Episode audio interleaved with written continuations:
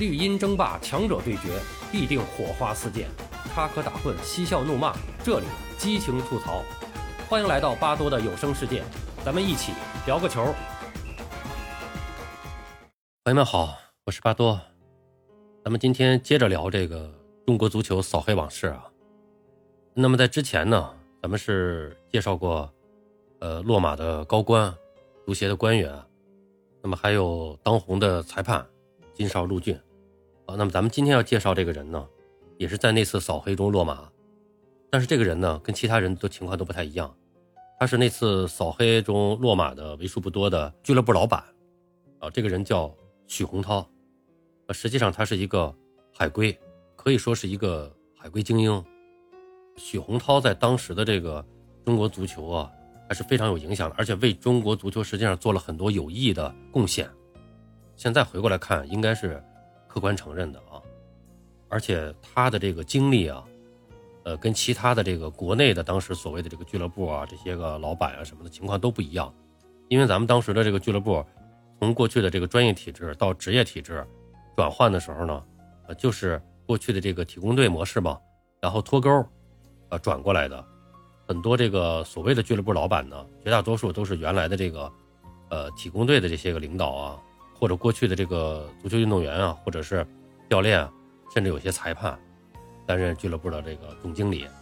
那么这个许洪涛呢，他跟他们的经历都完全不一样，而且他的经历呢，应该说啊，也是非常受同辈人羡慕的。他是求学于深圳大学的金融系，毕业以后呢，他是分配到了深圳市招商进出口局工作，然后呢，他又辞职下海经营对外服装贸易。二十七岁的时候。这个许洪涛呢是掘到了第一桶金，来到了英国谢菲尔德大学攻读国际工商管理学硕士。学业结束以后呢，他组建了他自己的这个公司，叫 GNT 公司，旗下包含金融公司、体育中介公司和旅游公司等等。同时呢，他还在继续搞自己的这个服装生意的这个老本行。那么在一笔生意中呢，他就结识了当时这个英格兰国家队的这个老队长休斯。呃，休斯跟他一样，当时呢就是已经退役多年了，也是从事着这个，呃，服装进出口生意。在学生时代呢，就非常喜欢足球的许洪涛呢，就和这个休斯啊，就谈起足球来以后啊，那就拉近了很多彼此的距离。那么在休斯的鼓励下和引导之下，这个许洪涛呢，就走进了英国的足球圈。哎，所以说许洪涛进入这个足球圈，他跟其他人这个经历是不一样的，他是从英国进入的这个足球圈。那么，通过接触英国的足球圈，他就感受到了这个中国足球啊，确实非常落后。但是呢，当时中国的这个经济发展很迅猛，所以说他觉得这个双方是有很多地方可以互补的。啊，就是说和英国足球之间啊，那么是有一些个地方可以相互起到作用的。在英国这个现代足球鼻祖的这个国度呢，许洪涛也是找到了自己今后主攻的一个方向。他曾经这样谈自己的这个优势和抱负。就是说，有的人是靠做球员经纪人为生，啊，这个运作转会的目的就是盈利，而我呢有自己的工厂，资金相对充裕，所以呢，我做经纪人可以把诚意而不是利润摆在第一位，啊，我愿意吃点亏，重要的是最大限度的维护中国球员的利益，同时也扩大咱们中国球员的影响力。那么这个许洪涛呢，曾经得到媒体给他的叫是“中国足球第一经纪人”的这么一个称谓。此后呢，许洪涛还参与运作了，呃，深圳科健赞助英超埃弗顿，还有英超的这个谢菲联，呃，收购咱们的这个成都五牛的这个项目，也就是后来的这个成都谢菲联嘛。那么，二零零五年开始，许洪涛是担任成都谢菲联俱乐部的董事长。成都谢菲联和英国的谢菲联确实是有一定的联系的啊。这个许洪涛出任这个董事长呢，也是众望所归。应该说呢，他是懂经营，有运作足球的经验。也具备一定的比较好的这个管理能力啊，但是呢，他最终还是倒在了中国足球的这个潜规则之下。许洪涛的案情其实很简单，就是二零零七年中甲比赛的倒数第六轮，成都谢菲联迎战青岛海力丰队，时任的俱乐部副总经理尤可为这个人也是受到了处理啊，就是找到了谢菲联的董事长许洪涛，直言就说这个青岛海力丰啊，这个实力不俗。如果真踢谢飞联不一定能拿得下，呃，就实话呢，还是花一笔钱，哎，我来帮你把他这场比赛啊给搞定。呃，当时这个许洪涛也是太想冲超了，就是这宝贵的三分啊，对于谢飞廉来说是非同小可，也到了关键时刻了啊，就是倒数第六轮了嘛。于是呢，这个许洪涛呢就跨出了他人生中又一个关键的一步，也是非常错误的一步啊。按说许洪涛长期在英国学习工作，对买球这种丑闻他是有一定羞耻感的，他对于维护市场经济这个公共秩序的重要性还是深信不疑的。但是作为一个纯粹的中国人，他又有别于外国人。就是毕竟他看到和听到的早已经见怪不怪了。回国以后，他是目睹了国内足坛的种种怪现象，他既感到无能为力呢，又不愿意吃亏，甚至呢还想另创出一番大局面。呃，尤其有关方面啊，为了提升这个城市形象，已经许诺，如果谢飞联冲超，将奖励一千万元，花上几十万，能够冲超成功，然后得到一千万元。可以说是重赏之下必有勇夫啊！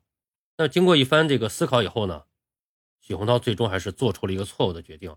他从公司账上拿出三十万交给了尤可为，让尤可为给这个海力丰俱乐部董事长杜允奇送去，同时呢，让海力丰在其基地呢是免费训练一个月，这个费用大概折合人民币二十万元。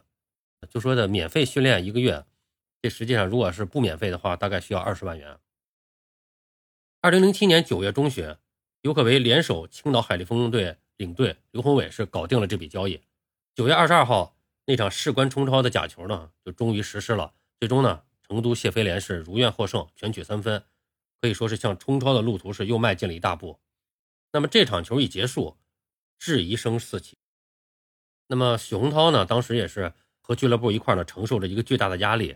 他也是面对媒体呢，就信誓旦旦的说：“哎，说我用人格担保。”就全世界的俱乐部打假球，我们成都谢飞联也不可能打假球。那许洪涛之所以他这个敢这么说呢，而且毫不慌张呢，他是知道这种现象在当时的中国足球界那真是比比皆是。那几乎所有的涉及冲超啊、保级啊的各种的比赛，几乎都是这么操作的。那么自己呢，他觉得实际上连冰山一角都算不上，但是没想到。咱们之前前面提到过这个王鑫啊，就是从新加坡回来的王鑫落网以后，他是没有想到王鑫落网以后，这一个舞弊的链条就凸显出来了。先是牵出了尤可为，接着呢，许洪涛这场买球案呢也就东窗事发了。因为尤可为是具体的操作人嘛，那许洪涛一开始也没觉得这会有多大的事儿啊，他就悄悄的去香港避风头了。啊，那么果然呢，一段时间里呢，没有警方找他，他于是决定啊回到内地。毕竟他在这个内地，他有很多的生意和事情啊需要处理。但是让许洪涛没有想到的是，这次扫黑完全不同于2002年那次走过场。那次就是龚建平一个人就担起了所有嘛。那么这一次呢，绝不是抓了王鑫就浅尝辄止了。公安部门已经掌握了深圳公司的一位副手向尤可为账户上转了几十万元。那么那个人呢，已经是把这个事儿呢都已经招招了啊，说清楚了，并且交代了许洪涛的这个回程。于是，这个许洪涛是刚刚回到内地，就在深圳被抓了。但是，公安机关为了这个整个案件的这个顺利进展啊，当时是并没有对外披露任何的消息。外面疯传说许洪涛只是被协查一下，很快就出来了。啊，也有不少的这个媒体啊，打电话都打到这个俱乐部，得到的回答都是一样，就说外面在传许总已经出来了，但是到目前为止啊，没有人在俱乐部见到过他，也没有俱乐部的人能联系上他。后来有消息称呢。说成都谢飞联前董事长许洪涛，呃，已经被取保候审，但是呢，成都谢飞联俱乐部呢不愿意做出回应，而据知情人透露，就说许洪涛绝无很快出狱的可能。许洪涛落网以后呢，他的姐姐是非常着急，啊，到处的帮他这个想办法，呃，特别是请律师。那他姐姐当时呢就想找一个业务过硬，同时呢还懂足球的人来做这个辩护律师。那么他从网上就看到了这个，呃，杨黎明的这个介绍，杨黎明律师的介绍，就找上门去了。这个杨黎明呢，当时是北京律师协会文体委员会委员，他自己也是一个多年的一个球迷，啊，对这个足球的情况呢，啊，有一定的了解啊，至少是。啊，那么这个许洪涛的姐姐呢，就和这个杨律师见面了。一见面，这许洪涛的姐就马上表态，就说杨律师，这个许洪涛呢，确实是犯了法了，犯了罪了，这点我们不否认。啊，那么我们只希望呢，您能帮他做轻罪辩护，让他早点出来。杨律师听完许洪涛姐姐的这番话，心里还是一块石头落了地。因为作为刑事辩护律师，最难缠的就是有些被告还有家属，明知犯了罪，事实清楚，证据确凿，可是呢还不认罪，要求律师为他做无罪辩护。那有的律师呢，为了留住案源，也只能是委曲求全，同意他们的无理请求。结果到了法庭上，无罪辩护的理由根本不予采纳，原本的一些轻罪证据呢又没有讲明，从而导致了是赔了夫人又折兵。啊，那么今天许洪涛家人是积极的认罪态度，让杨立明感到就轻松了很多。后来这个杨律师呢，就对这个许洪涛的姐姐说：“哎，说你这个态度很好，人犯了法就应当接受国家法律的审判。从许洪涛这个案子来看，他为谋取不正当利益买球，而且数额巨大，构成行贿罪呢，是不存在太多的意义的。呃，你认可了这一点呢，这就为我们下一步的合作提供了很好的开始。那我就会认真的研究这个许洪涛这案子，咱们争取呢。”给他取得一个较轻的判决。后来，许洪涛的这个姐姐就说呢，说这个许洪涛是长期生活在国外，他对国内的足球比赛的这个潜规则实际上并不了解。他是投资人，钱是他自己的钱，谁的钱都不是大风刮来的，谁也不想用辛辛苦苦赚来的钱白白送上去。也希望这个杨律师呢能够充分讲明这一点。那也许呢，这个许洪涛呢也算是无辜的，或者说他就是一个潜规则的受害者。杨黎明就点了点头，说：“说你说的呀，也有一定道理啊。由于足球界这个假赌黑不断，呃，潜规则盛行，对许洪涛的犯罪确实有影响。但是许洪涛的主观动机确实是为了谋取不正当的利益，呃，买球呢，他的确是触犯了刑律。足球主管部门对这种现象长期打击不力，也要承担相应的责任。我们声讨潜规则不作为，但是也要反省本人的问题。所以我们要抱着这个认罪的态度去接受审判。”许洪涛的行为是行贿，但是他究竟是什么行贿？就是我国刑法规定了四种行贿：行贿、单位行贿、对非国家工作人员行贿、对单位行贿。行贿的罪名有四个，每个罪名表现形式、危害程度、打击力度都有所不同。那杨黎明呢就琢磨说，力争让许洪涛呢是名实相符，但是他仔细研究了四种罪名，他发现许洪涛的行贿啊，这个行为确实有点四不像。首先说许洪涛有没有行贿？行贿侵犯的客体必须是国家机关单位正常的管理活动。其次，许洪涛也不是单位行贿罪的单位负责人，因为这个罪呢，侵犯的对象只能是国家工作人员。那么再次呢，许洪涛也不是对单位行贿的这个单位负责人，对该罪侵犯对象呢，那只能是国家机关、人民团体和国有企业等等。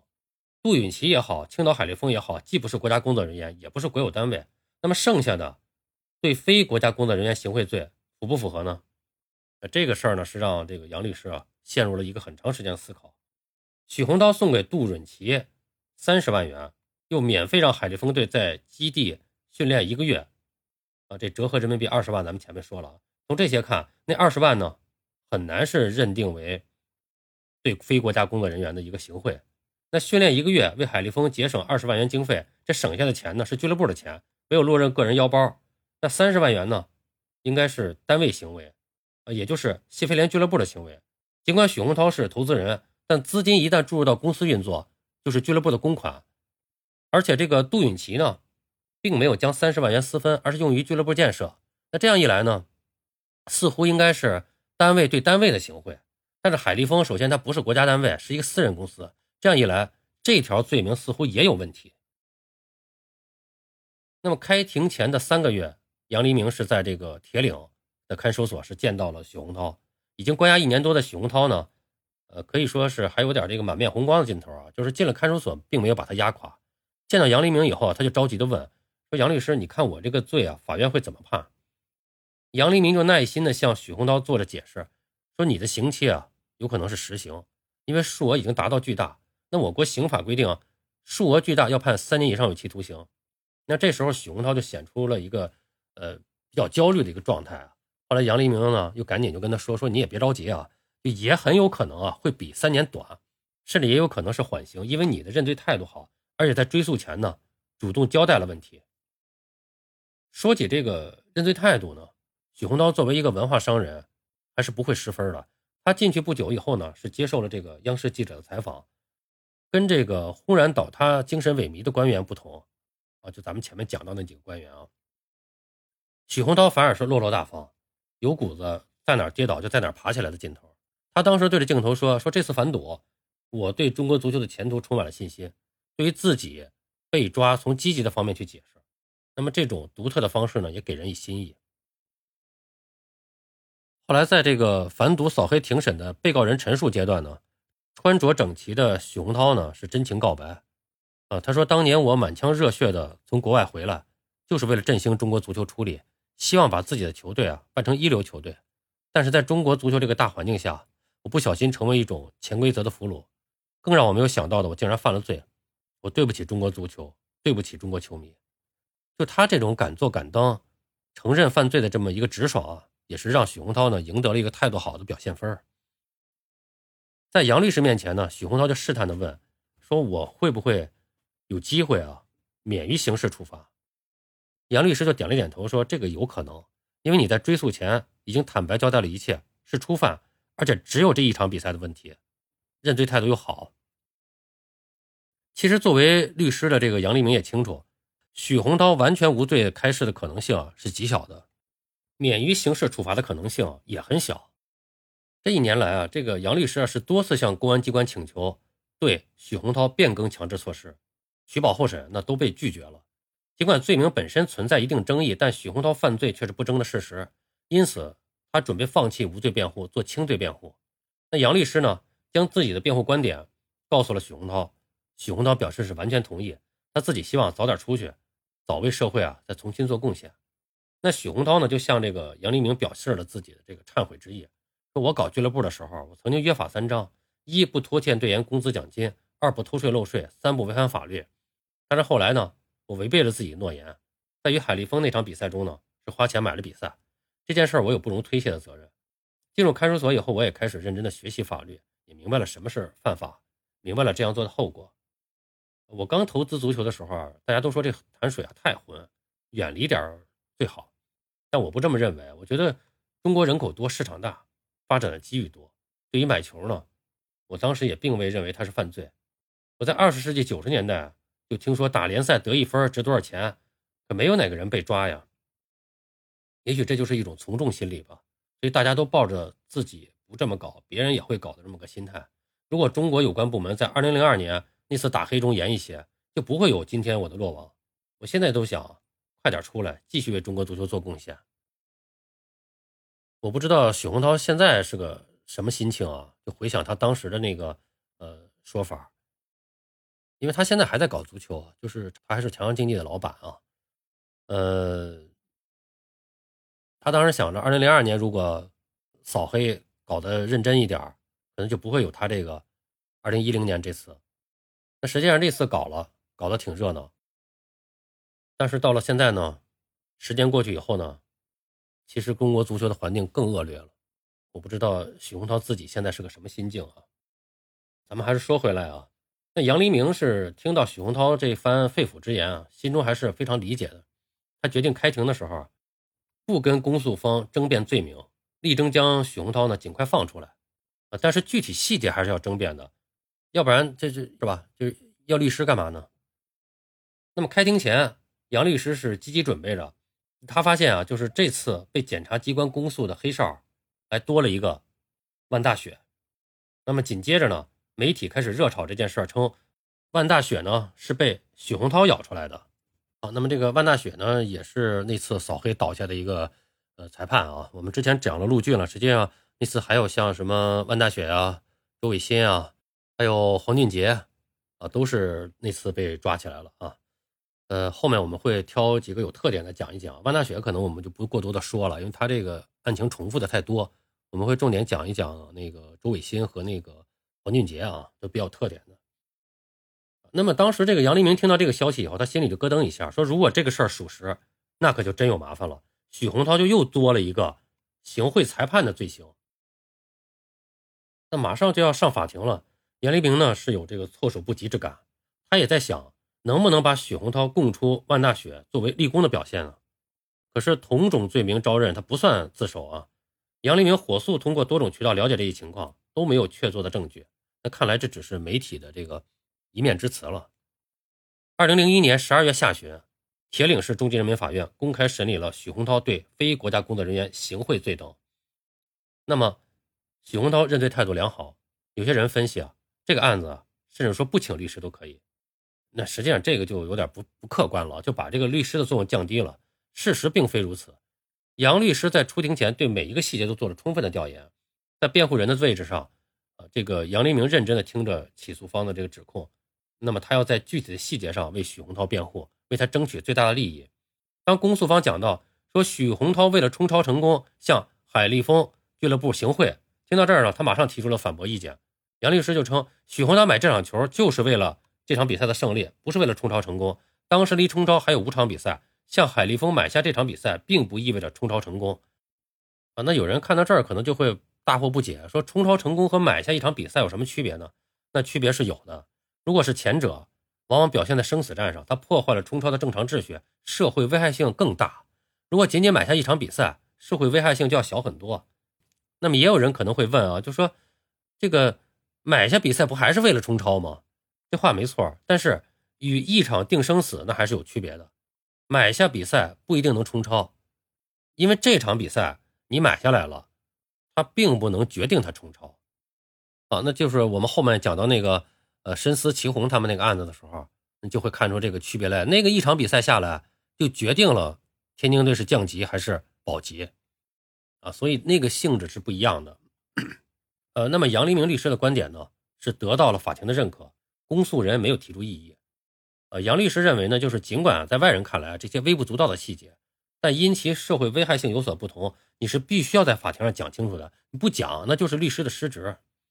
后来在罪名的认定上又起了争议，被告人海立丰俱乐部的老总杜允奇的律师啊当庭表示说，杜允奇是不构成非国家工作人员受贿罪，理由就是杜允奇将全款全部用于俱乐部，包括支付俱乐部球员工资、奖金等等，受贿的是单位行为。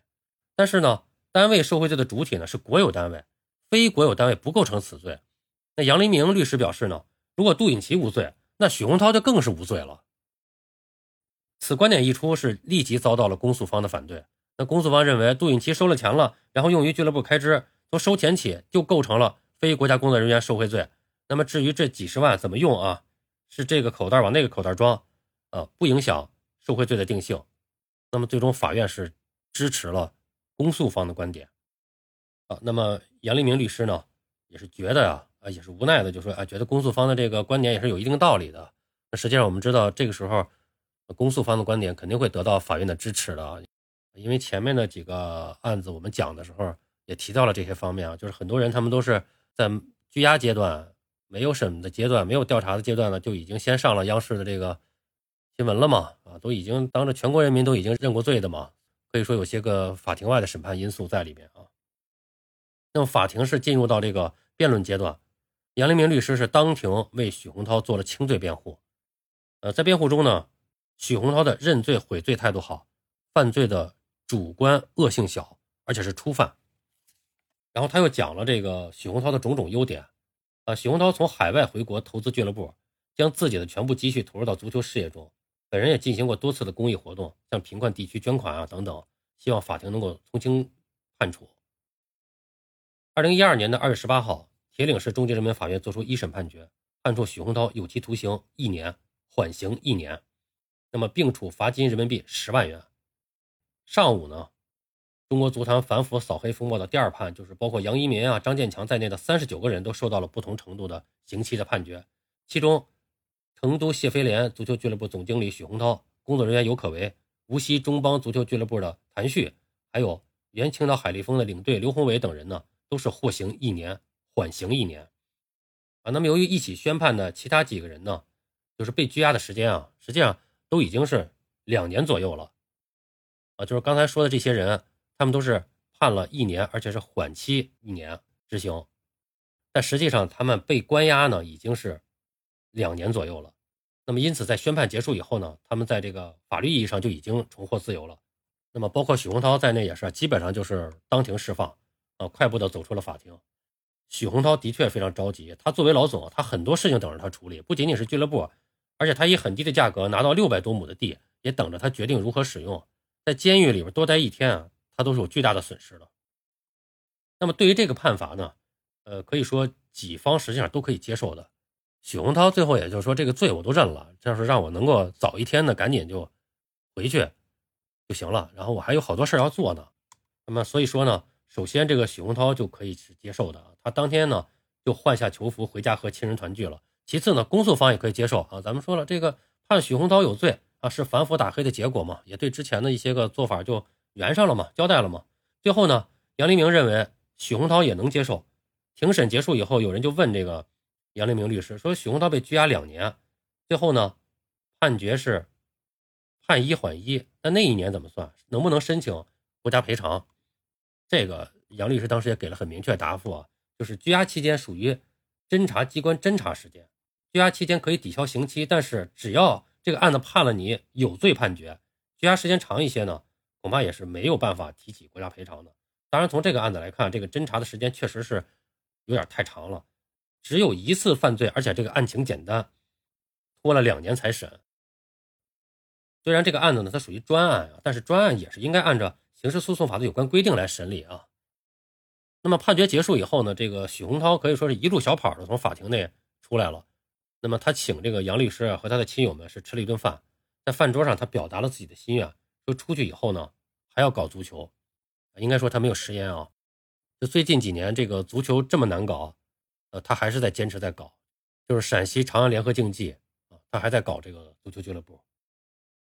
那么这个事儿结束以后呢，杨律师是指出啊，就说这次审判啊，许洪涛等人呢是被追究了刑事责任，也有些行贿者呢没有被追究刑事责任啊。这个在之前做的几期节目里面也有人呃在评论区啊给我提这个问题啊，实际上我也做了一些解释啊，这跟当时的这个呃情况是有关系的。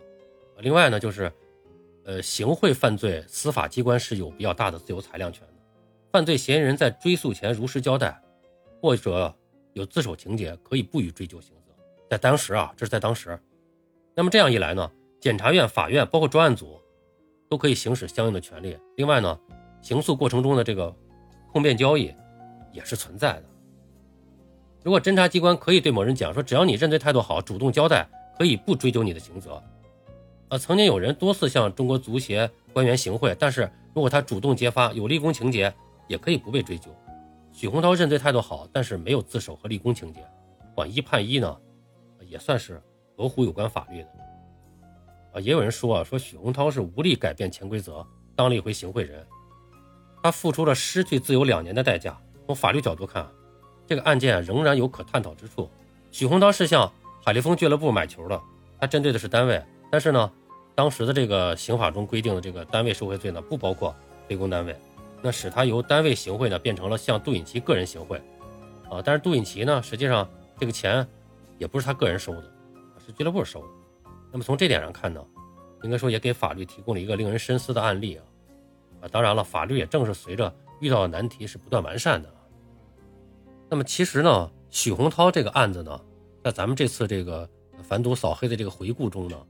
实际上这是一个非常简单的一个案子，就涉及一场球，很简单。但是为什么单独把它拿出来聊了一下呢？实际上我觉得这个案子还是有很大代表性的。就是其实中国足球需要什么样的人，是特别需要许洪涛这样的人。他进入足球圈，他是进入到英国足球圈，对英国的这个现代足球、职业足球他是非常了解的，而且有很好的资源，也能帮助呃国内的球员到英国去，呃他能够运作，然后呢。还能把那边的资金引到国内来，然后成立俱乐部啊什么的，而且他自己呢，又懂管理、善管理、会运营。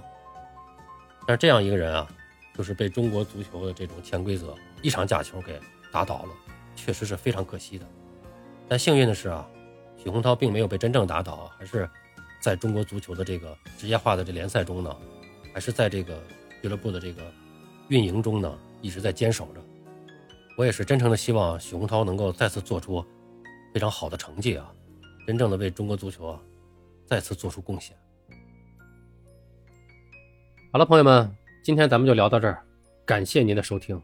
您有什么想和巴多交流的，咱们评论区见。欢迎收听、订阅、评论、转发，巴多聊个球，我们下期再见。